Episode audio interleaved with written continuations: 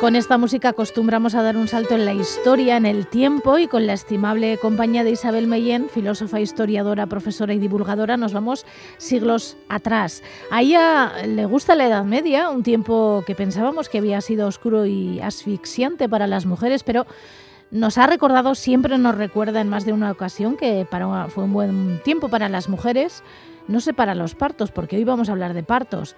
Isabel Mellén, Egunón. Egunón, Guisalde. A lo mejor es decir demasiado que las condiciones para parir actuales son mejores que las de entonces. Igual nos sorprendes. bueno, yo creo que hemos avanzado muchísimo, sobre todo en la cuestión del dolor que acompaña a los partos, que eso es algo que han tenido que sufrir muchísimas mujeres. Y luego también hay otra cuestión muy importante, que era la altísima mortalidad que implicaba en otros tiempos el parir. No solamente por las complicaciones que podía haber durante el parto, que hoy en día pues tienen una relativa fácil solución, o por lo menos no supone llevarse por delante la vida de la madre o del bebé tan a menudo, pero en otros tiempos el momento del parto era peligrosísimo, pero también el posparto, donde podía haber hemorragias, podía haber sepsis o podía haber otra serie de complicaciones que hiciesen que una buena noticia se convirtiese en una terrible. ¿Se paría en casa? Sí, en la Edad Media la costumbre era efectivamente parir en casa y se preparaba además toda la estancia para el momento del parto.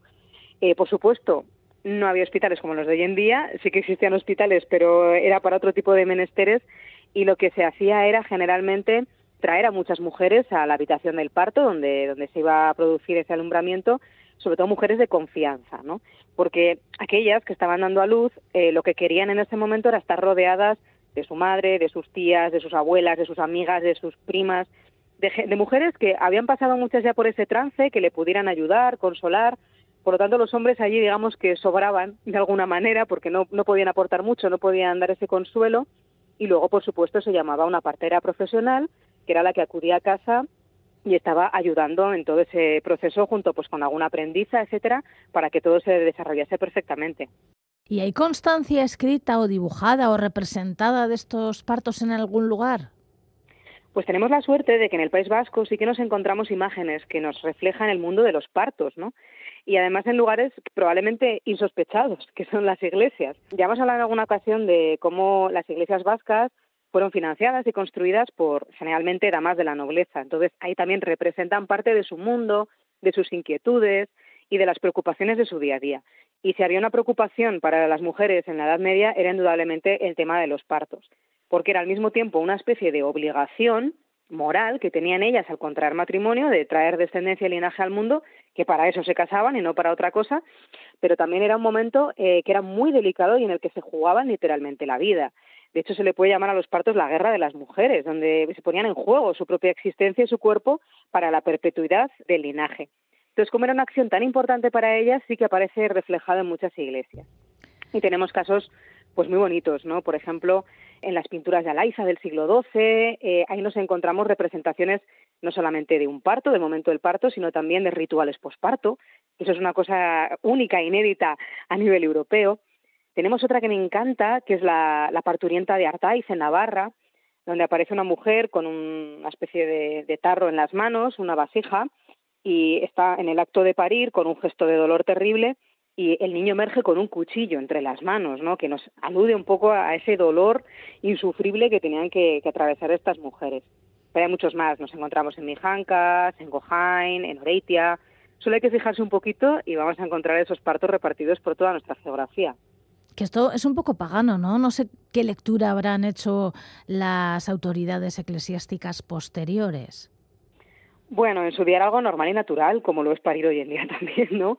Lo que pasa que sí que es cierto que en época reciente eh, eso que era muy natural y que se mostraba sin ningún tipo de pudor, una mujer pariendo tranquilamente en, nuestros templos románicos, en el siglo XIX-XX, con el aumento de la misoginia que había en esos siglos, automáticamente todo lo que hacían las mujeres se convertía en algo malo, en algo digno de pecado, en algo inmoral, etcétera, incluso algo tan natural como el acto de parir. Y sí que es verdad que nos encontramos hoy en día con que estas imágenes que nos reflejan escenas de la vida cotidiana y que son un documento visual de primer orden para saber cómo se producían estos partos en esa época, han sido muy denigrados. Nos han planteado que la dama de Artaiz es una mujer pecadora, eh, horrible y, que al final representa el mal y el pecado y la lujuria, ¿no? Y simplemente está en el acto de parir.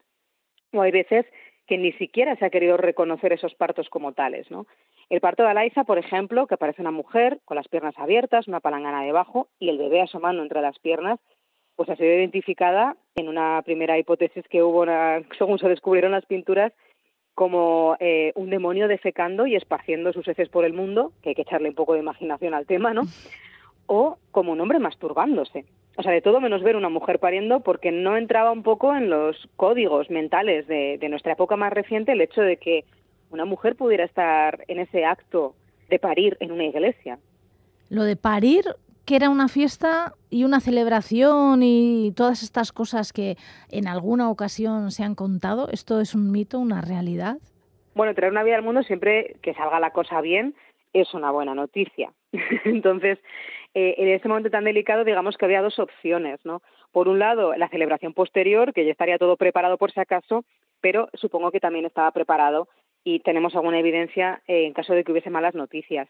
De hecho, muchas mujeres preparaban su testamento cuando sabían que se acercaba el momento del parto por lo que pudiera pasar. Y bueno, recordemos que una vez hablamos aquí en este programa sobre las primeras Bercholaris y hablábamos de cómo Emilia de Astur, pues su hermana le había compuesto unos versos y nos hablaba precisamente de una muerte por parto, ¿no? Diciendo, a ti te esperaba una fiesta como te esperaba vino, manzanas, asadas, que es lo que se le da a las parturientas eh, para recuperarse después del alumbramiento, y sin embargo te depara la fría losa, ¿no? Entonces eran momentos en los que todo el mundo contenía el aliento y esperaba al desenlace final y efectivamente sí, después, por supuesto, si salía todo bien, existía esa celebración. Bueno, lo que es evidente es que era una cosa de mujeres, como antes bien has dicho, ¿verdad? Efectivamente, eh, los hombres es que no tenían nada que hacer allí. De hecho, todos los procesos de parto estaban liderados por las parteras que las parteras es un oficio antiquísimo, de los primeros oficios que hubo en la historia de la humanidad, ¿no? Porque al final venir al mundo es una de las cosas más complicadas y al mismo tiempo más importantes que, podemos tener en nuestra vida. Y eh, en la Edad Media, desde luego, existían mujeres profesionales que se dedicaban a esa tarea, ¿no? No solamente a atender partos, sino también a otras tareas de ginecología y obstetricia.